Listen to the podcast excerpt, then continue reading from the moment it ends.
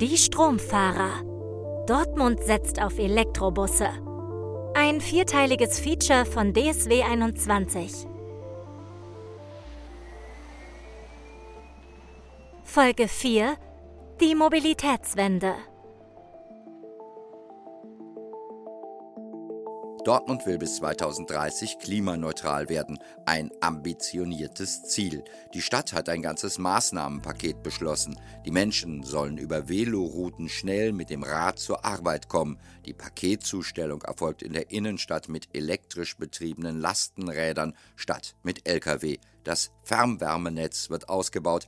Dachbegrünungen gefördert. Und natürlich spielt auch der Nahverkehr bei den Überlegungen eine Rolle, erzählt Oberbürgermeister Thomas Westphal. Der Verkehrsbereich ist für das Thema Energie- und Klimaneutralität ein zentraler, gerade in Dortmund, weil in der Industrie haben wir schon viel gespart. Im Wohnbereich ist der zweite große Block und der Verkehr natürlich auch. Eine Herausforderung, die nicht zu unterschätzen ist. Wir fahren ja mit der Stadtbahn schon lange elektrisch und jetzt eben auch im Busbereich 30 neue Busse angeschafft und äh, das ist der erste gute, wichtige Schritt in die Elektrifizierung der Buslinien. Zeigt aber auch, dass es nicht so ganz einfach ist, weil es nicht nur um die Busse geht, sondern eben auch um Ladeinfrastruktur, um Werkstätten, um Personal. Das ist ein größeres, komplexeres Thema.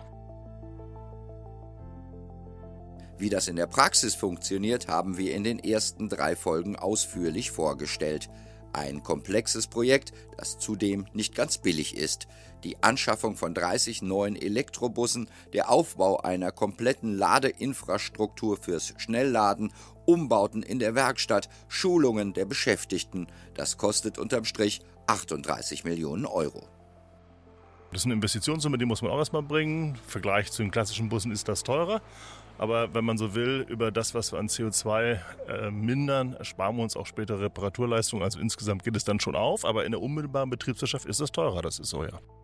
Die Umstellung auf einen neuen, sauberen Antrieb muss trotz der hohen Kosten umgesetzt werden, meint der Oberbürgermeister. Aber eben auch die Busflotte muss sich entsprechend anpassen. Da noch mit Diesel oder anderen Fahrzeugen lange zu fahren, das würde nicht mehr in die Zeit passen. Zustimmung kommt aus der Wissenschaft, zum Beispiel aus dem Wuppertal-Institut, einem Institut, das sich schon seit über drei Jahrzehnten mit den Folgen von Umweltzerstörung und dem Klimawandel befasst. Ähm, der Busverkehr selber ähm, hat einen Anteil äh, von deutlich unter 5% an den CO2-Emissionen im Verkehr, äh, aber auch die müssen weg, das ist völlig klar. Sagt Thorsten Kosker, er arbeitet als Projektleiter Mobilität und Verkehrspolitik beim Wuppertal-Institut, einem der ältesten deutschen Thinktanks für Umweltthemen. Ihr erster Präsident war Anfang der 1990er Jahre der Physiker Ernst Ulrich von Weizsäcker. Koska sagt, Feinstaub und Stickoxide aus Verbrennermotoren schadeten insbesondere den Schwächsten der Gesellschaft. Also die Kinder, die äh, in Auspuffhöhe äh, zu Fuß gehen oder im Kinderwagen geschoben werden, äh, aber auch die Menschen, die nicht viel Einkommen haben und die häufig an großen Straßen, wo die Mieten günstig sind, wohnen, die kriegen den ganzen Lärm und den ganzen Dreck ab. Und äh, da sind natürlich E-Fahrzeuge und auch E-Busse ähm, oder auch Wasserstoffbusse eben eine Lösung, ähm, um diese gesundheitsschädlichen äh, Schadstoffe und auch den gesundheitsschädlichen Lärm zu reduzieren. Dass es bei der Verkehrswende in Deutschland vorwärts gehe, hätten wir auch der Europäischen Union zu verdanken, sagt der Verkehrsexperte. Wichtigste Treiber ist aktuell ähm, die Clean Vehicle Directive, also die europäische Regulierung, die dafür sorgt, dass ähm, die Verkehrsbetriebe verpflichtet sind, einen bestimmten Anteil von neuen Antrieben, da gehören äh, neben E-Mobilität auch noch andere, zum Beispiel wasserstoffbetriebene Fahrzeuge mit dazu. Aber der Fokus ist, sieht man bei den Flotten ganz deutlich E-Mobilität, was momentan angeschafft wird. Und diese Clean Vehicle Directive sagt hier, bis Mitte der 20er Jahre müsst ihr knapp die Hälfte und bis Ende der 20er Jahre dann ungefähr zwei Drittel der Fahrzeuge äh, auf diese erneuerbaren Antriebe umgestellt haben. Und dementsprechend äh, müssen die äh, bei den Investitionsentscheidungen jetzt in diese Richtung gehen.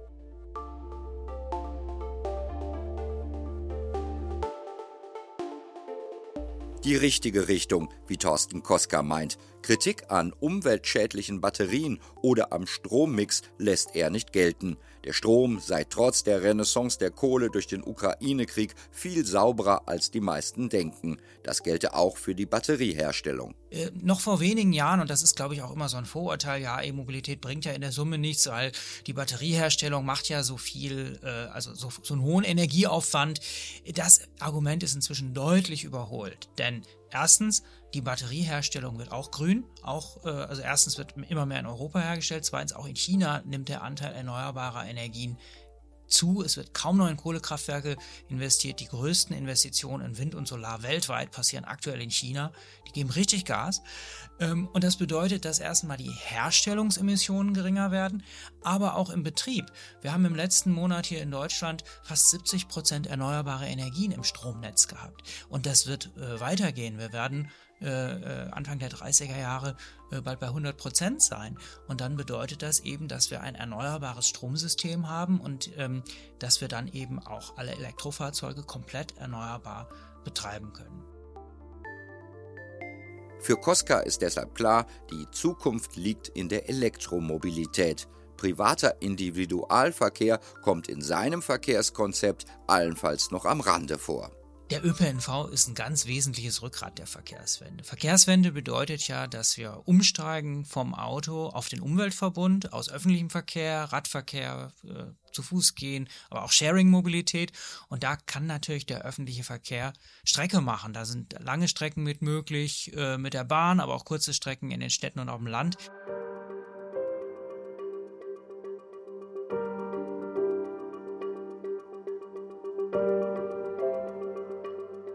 Soweit die Idealvorstellung, der Ulrich Jäger im Grundsatz zustimmen würde.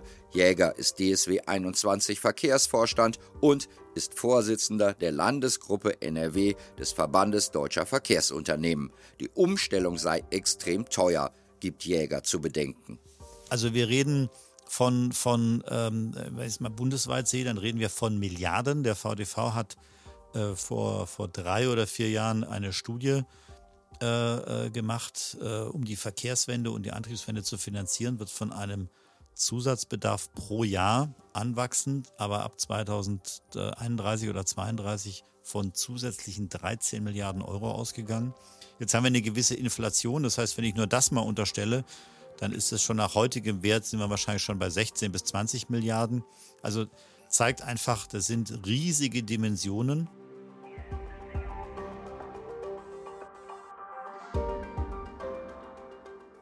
Eine gigantische Summe. Auf Stadt- oder Kreisebene kommen auf die einzelnen Verkehrsgesellschaften enorme Kosten zu. Das kannst du jetzt runterbrechen auf Dortmund. Da sind wir ganz schnell im dreistelligen Millionenbereich an Investitionen. Wir sind wahrscheinlich in dem Bereich 50, 60, 70 Millionen für Betriebskosten zusätzlich pro Jahr, wenn ich das alles umsetzen möchte.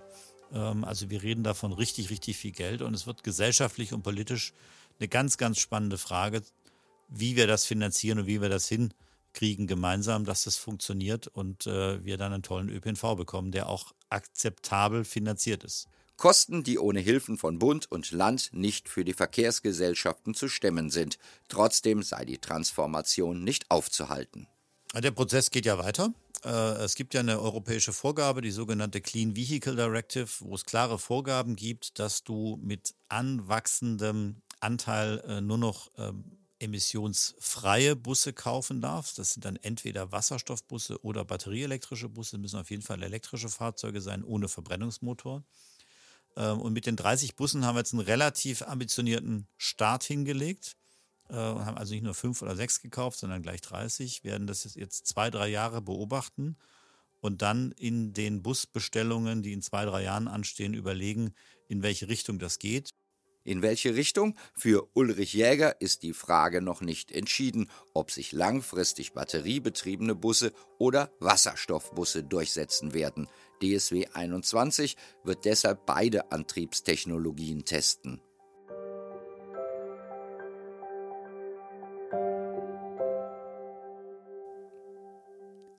Eine Frage, die sich aktuell alle stellen, die sich mit der Zukunft des ÖPNV befassen. Wird es ein Nebeneinander von batteriebetriebenen Fahrzeugen und Wasserstoffbussen geben?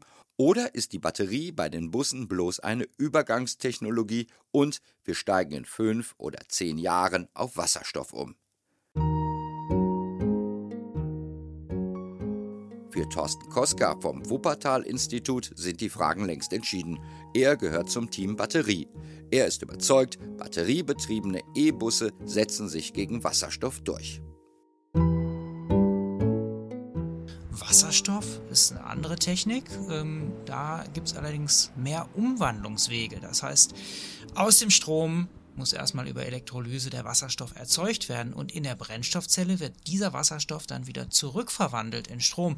Das ist also insgesamt ein Umwandlungsprozess mehr und bedeutet im Effekt, man braucht zwei bis dreimal so viel Strom, um 100 Kilometer weit zu fahren. Ob das jetzt im Pkw ist oder im Bus, macht da nur einen relativ kleinen Unterschied. Und deshalb denke ich, ist E-Mobilität da eine wichtige Lösung. Im Übrigen ist es leiser. Busse sind ja äh, vom, vom Lärmaufkommen äh, nicht ganz unerheblich, äh, wenn die so einen Dieselmotor haben. Wenn die elektrisch fahren, sind die flüsterleise und das ist sowohl für die AnwohnerInnen als auch für die Leute, die im Bus selber sitzen und fahren. Sie kennen das Gewackel und den brummenden Motor. Das macht nicht immer so viel Spaß und das ist bei E-Fahrzeugen eine ganz andere äh, Aufenthaltsqualität.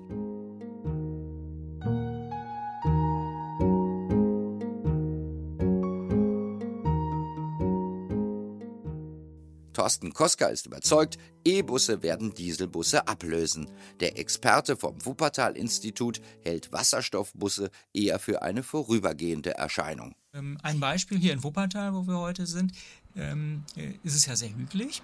Äh, und dort haben die Wuppertaler Stadtwerke ganz bewusst die Entscheidung getroffen, vor ein paar Jahren zu sagen, wir setzen auf Wasserstoffbusse, weil die damals verfügbaren E-Busse diese hohen Leistungsspitzen, die man braucht, um am Berg anzufahren, ähm, im Winter, wenn es dann auch noch kalt ist und die Batterien unter besonderer Last stehen, äh, dann den notwendigen Strom zu liefern. Da waren äh, E-Busse eben noch nicht optimal für geeignet. Da hat man gesagt, da gehen wir auf Wasserstoff.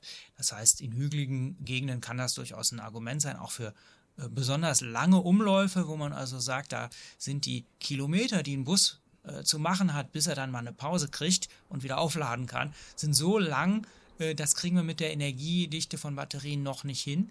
Aber wie gesagt, die Batterieentwicklung ist im Fluss, da tut sich was äh, und inzwischen sind die eben auch vielfach so leistungsfähig, dass man damit diese, äh, diese besonderen Herausforderungen, also lange Strecken, hohe Steigung, hohe Last, bewältigen kann. Bei diesem Thema gehen die Meinungen allerdings auseinander. Dortmunds Oberbürgermeister glaubt an eine Mischlösung.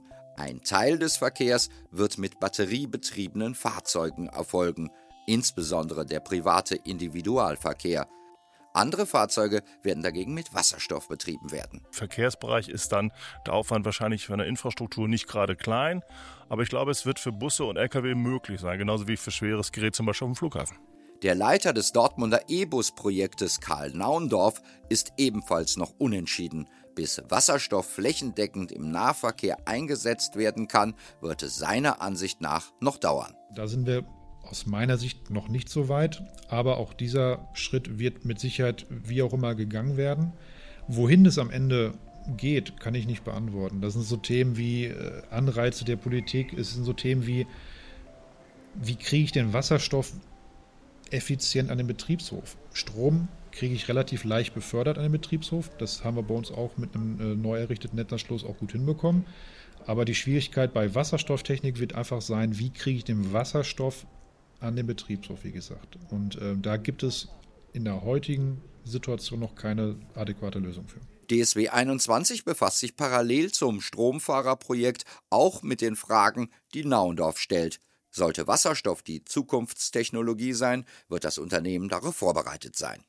Wir haben eine Beteiligung in, in Hamm Beispiel, wenn, wenn, Sie das mal in den ja, Namen genau. an der Stelle, wo wir uns beteiligen, wo wir eigenen Wasserstoff herstellen wollen. Äh, man muss aber immer bedenken, wir als ÖPNV-Betreiber wollen einen zuverlässigen und einen sicheren Betrieb fahren. Und von ähm, wir produzieren unseren ersten Wasserstoff hin zu, äh, ich habe einen sicheren Wasserstoffbetrieb mit Bussen, ist es noch ein weiter Weg. Ähm, allein schon der Bedarf an Wasserstoff, wenn ich mal unsere Flotte umstellen muss, ähm, ist so groß. DSW 21 Verkehrsvorstand Jäger ergänzt, die Idee, den Wasserstoff selber zu produzieren, sei ein wenig aus der Not geboren und sei zeitgleich auch Prävention. Also eigentlich würde ich den, auch den Wasserstoff gerne einfach einkaufen, wie ich heute äh, andere Stoffe einkaufe.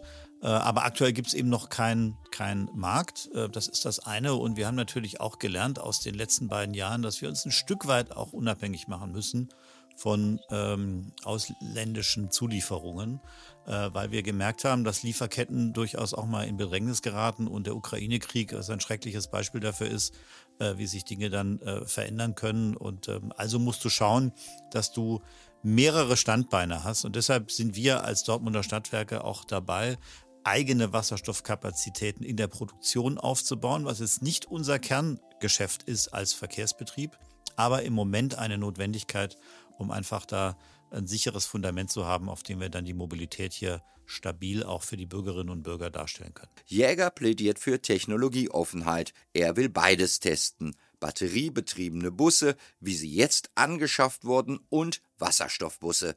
In zwei, drei Jahren sollen die ersten auf Dortmunds Straßen rollen. Und dann werden wir uns beide Technologien anschauen und gucken, was funktioniert in Dortmund äh, jetzt gut und vor allem in welche Richtung geht die Industrie. Wir sind ja da nur Abnehmer der Fahrzeuge und wenn es dann einen industriellen Standard gibt, der für die eine oder für die andere Technologie sich entschieden hat, dann werden wir dem einfach folgen. Im Moment heißt es aber noch ein bisschen äh, Technologien ausprobieren, beobachten, auf Sicht fahren, sagen wir ganz gerne an der Stelle. Und äh, in drei, vier, fünf Jahren werden wir hoffentlich wissen, was es ist. Und dann werden wir auch die Betriebshöfe so ausrüsten und aufbauen, dass es dann möglichst noch eine Technologie gibt. Aber nochmal, ich habe es vorhin schon mal erwähnt, es kann auch sein, dass wir beides sehen, dass wir für bestimmte Anwendungen batterieelektrische Busse haben in Dortmund und für andere Bereiche mit Brennstoffzelle unterwegs sein werden. Viel wird wohl davon abhängen, wie sich die beiden Technologien in den kommenden Jahren weiterentwickeln. Wir haben grundsätzlich die Frage der Reichweite von batterieelektrischen Fahrzeugen.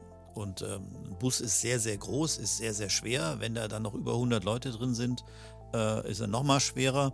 Das heißt, der Verbrauch geht entsprechend hoch und entsprechend geht die Reichweite runter. Das heißt, aktuell haben wir eine Situation, dass wir immer gucken müssen, dass wir Linien für elektrische, also batterieelektrische Busse nehmen, die eine gewisse Länge nicht überschreiten. Bei Wasserstoff sieht es anders aus. Bei Wasserstoff bist du eigentlich bei der Reichweite, die heute ein Dieselbus hat, da gibt es überhaupt keine Grenzen. Die Frage, ob sich nun Batterien oder Brennstoffzellen durchsetzen werden, kann auch DSW 21 Verkehrsvorstand Ulrich Jäger nicht endgültig beantworten. Eins ist aber klar, die Zukunft der Antriebstechnologie von DSW 21 Bussen ist elektrisch, leise und sauber.